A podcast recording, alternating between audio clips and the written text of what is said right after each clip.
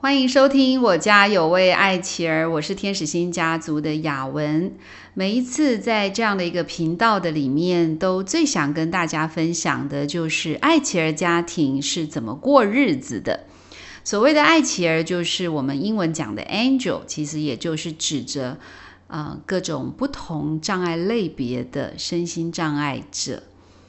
那这些孩子呢，其实可能有一些的能力。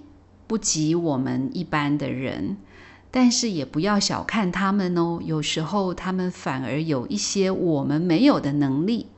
但是无论我们的能力如何，我觉得在艾企鹅的身上，我看到最宝贵的就是他们有一颗非常单纯的心。我记得在前几集的节目里面，我曾经邀请到一位资商心理师一璇来跟大家分享，在疫情当中怎么样留意自己的状态，怎么样好好的照顾自己的心情。确实，今年台湾真的好不容易哦，从五月中旬开始，我们。突然间的进入整个疫情的三级警戒的状况，而这个三级警戒持续超过两个多月，不知道听众朋友们你是怎么度过这一段不容易的时间？啊，那在这样的一种特殊的状况之下，你有没有一些非常新鲜的收获呢？在今天的节目当中呢，我想要跟大家来分享的是我家的爱琪儿啊，他是什么样的一个生活形态？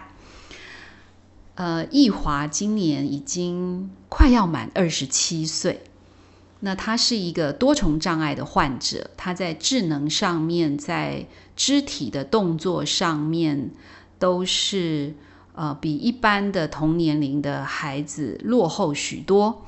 再加上他有癫痫，呃，过去的病史，好，所以一直到现在，他还必须要长期服用控制癫痫的药物。呃，但是他长得白白净净，非常的可爱。无论今天新闻媒体说些什么，好像他都不受影响。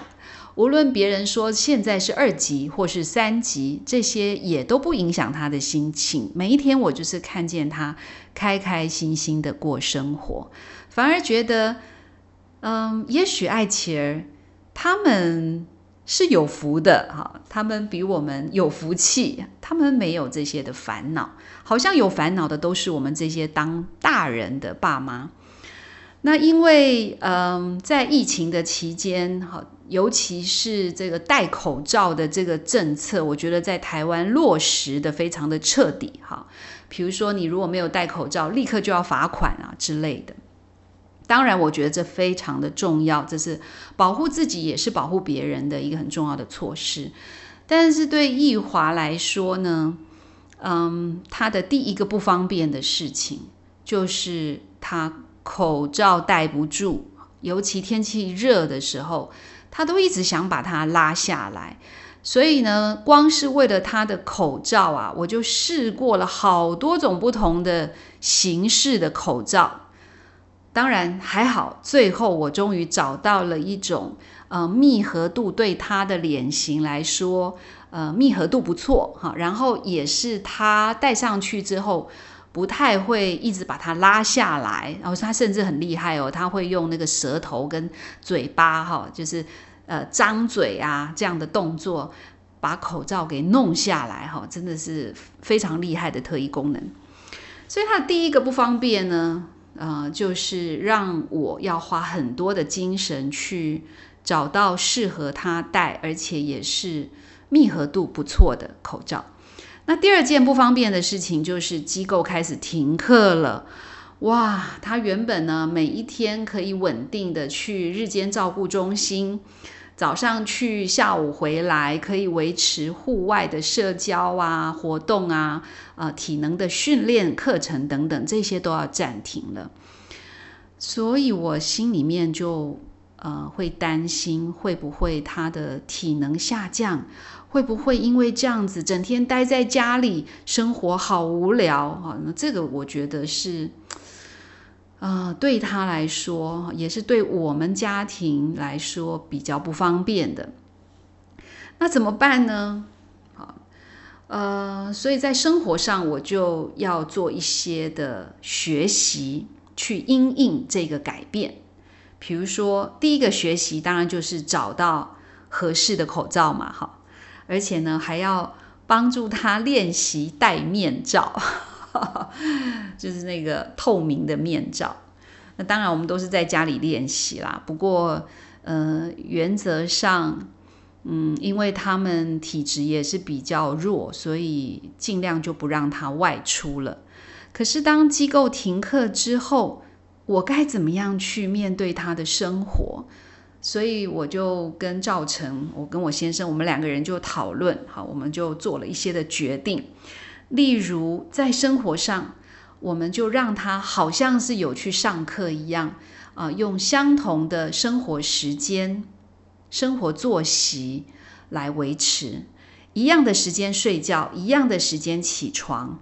然后吃的食物也控制它的量啊，也就是让他在食物方面，在睡眠方面，我们就让它保持在原来的这种啊频率啊啊原来的这个分量的上面。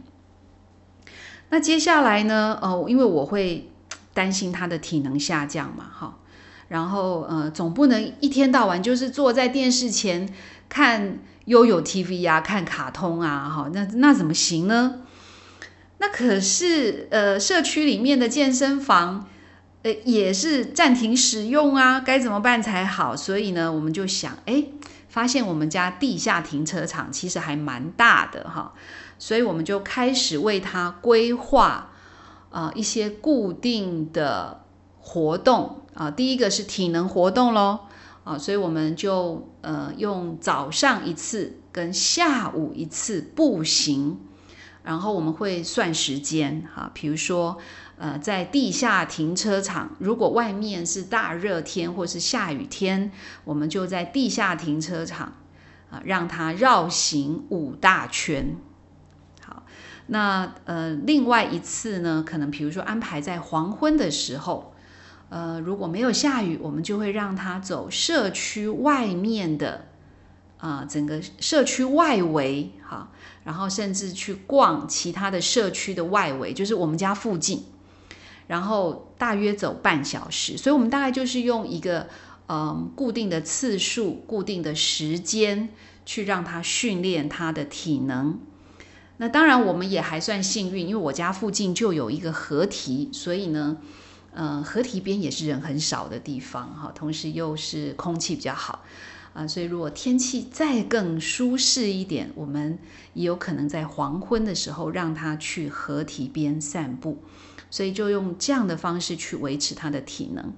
那除了这样之外呢，啊，我们就跟老师联络啊，呃，问老师说，哎，老师。嗯，平常他在机构里面白天会做一些什么个人的工作啊？哎，老师就把以前的照片拍给我们看，然后我们就发现原来，呃，老师会让他练习用那个像晒衣夹的那个小夹子啊，去练习他的手指的力量。好，所以呢，我我先生就去，呃，不是便利商店，就是那种生活生活用品店。然后去找到新的晒衣夹，特别是要给易华用的。然后我们去找这个硬纸盒啊，也不会太大，也不会太小，硬纸盒的盖子。然后就让他啊带着他的手开始练习，呃，就是像在学校一样哈，就是做那个夹夹子跟摘夹子的手指用力的这个小动作的训练。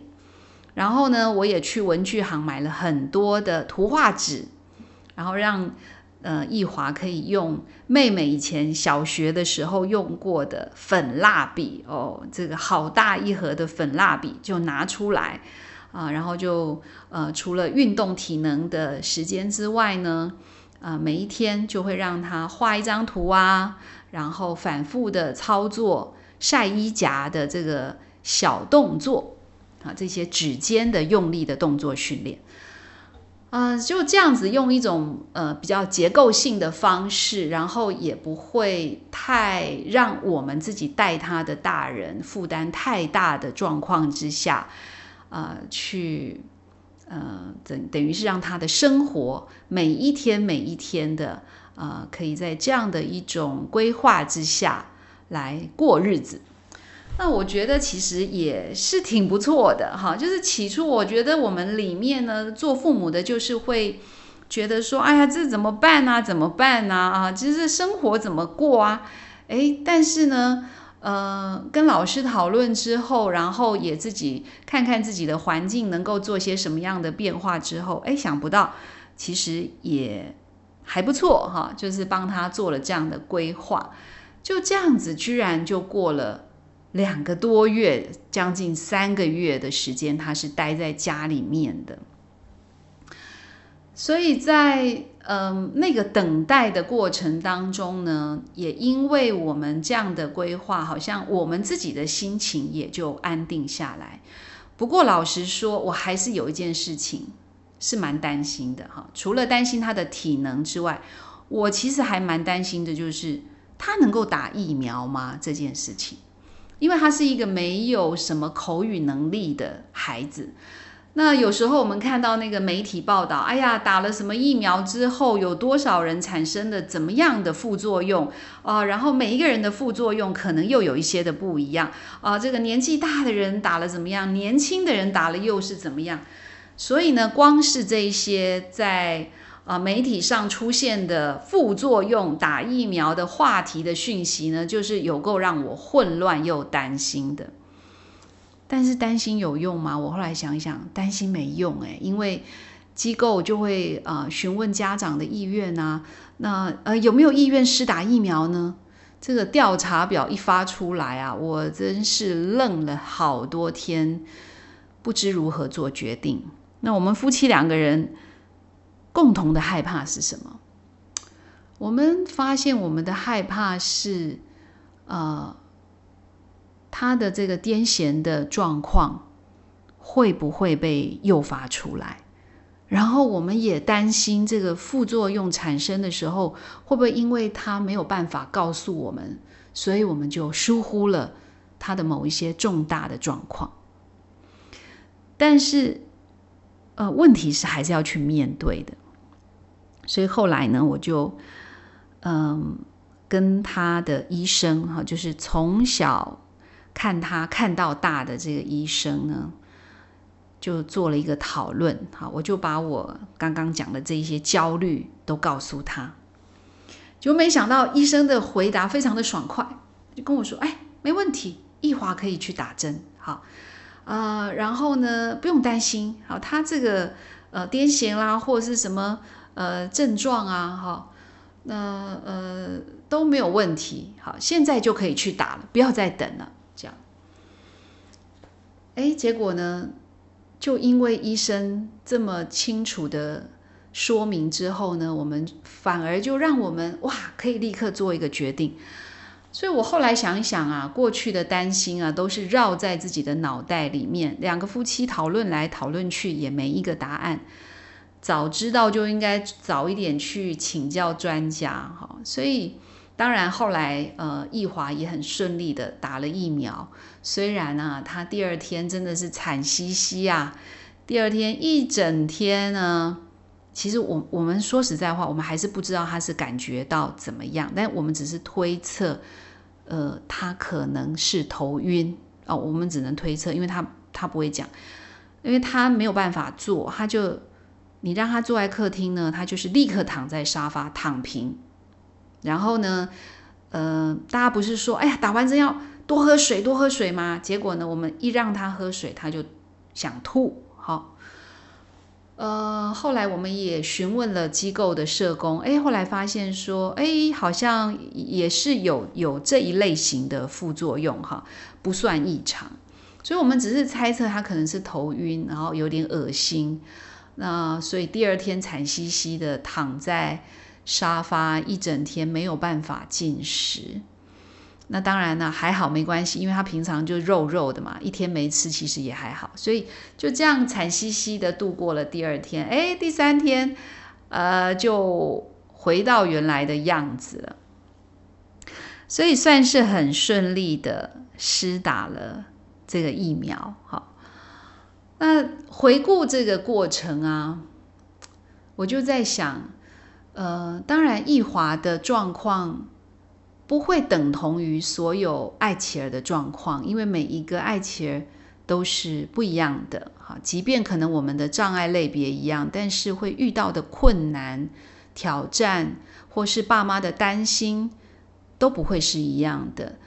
但是我们做父母的可以怎么样呢？哈，呃，我们现在遇到的是一个疫情的困难，可是有谁知道？你在将来的人生旅途当中，还会遇到什么样的困难呢？没有人知道的。然后，当这种突如其来，呃，在你想都没想过的困难跟危机发生的时候啊，你可以怎么做呢？我我自己在这样的一个呃三个月的时间里面，我有一些体会哈，就是第一件很重要的事情，就是家人之间。是需要互相理解、跟互相支持、陪伴的。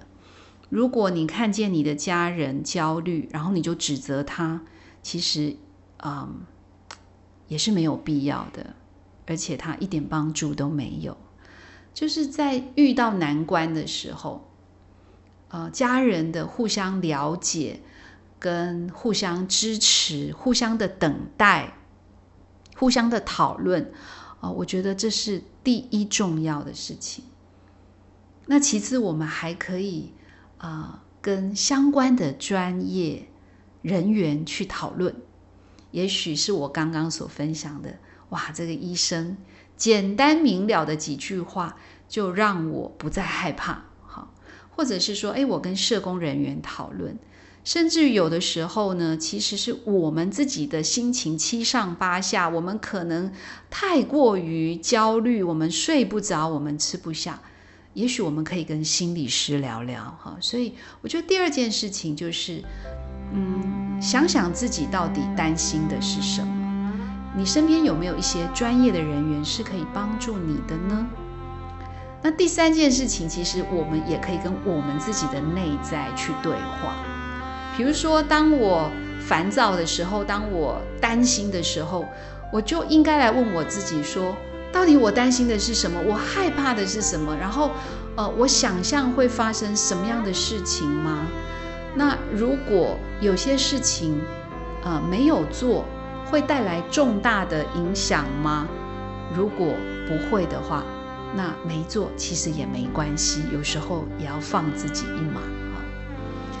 当然，呃，还有第四件事情也是可以做的，就是看看你身边的好朋友吧。好，我们除了需要家人的陪伴，我们除了需要专业的建议，我们需要倾听自己的内在，到底呃搞清楚我们自己担心害怕的是什么。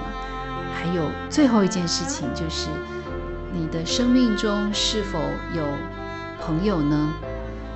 是否有愿意陪伴你、倾听你的同路人？啊，我觉得这也是一件很重要的事情。如果在你的生命中你有同路人，啊，他可以陪你跑，他可以陪你掉眼泪，他可以陪你笑。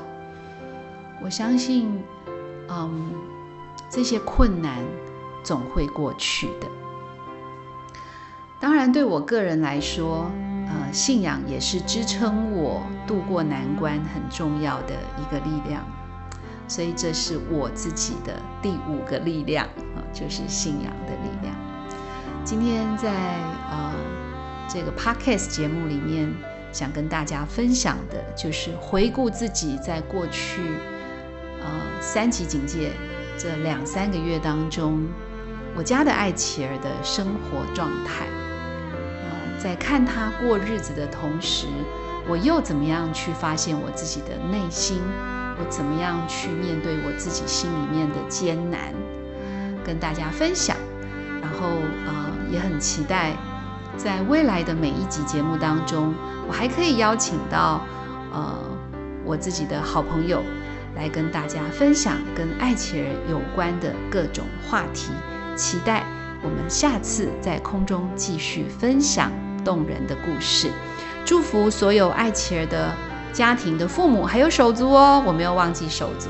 祝福每一个父母跟手足都在挑战当中发现自己生命的可能性。祝福你，也期待我们下次继续收听我家有位爱妻儿，拜拜。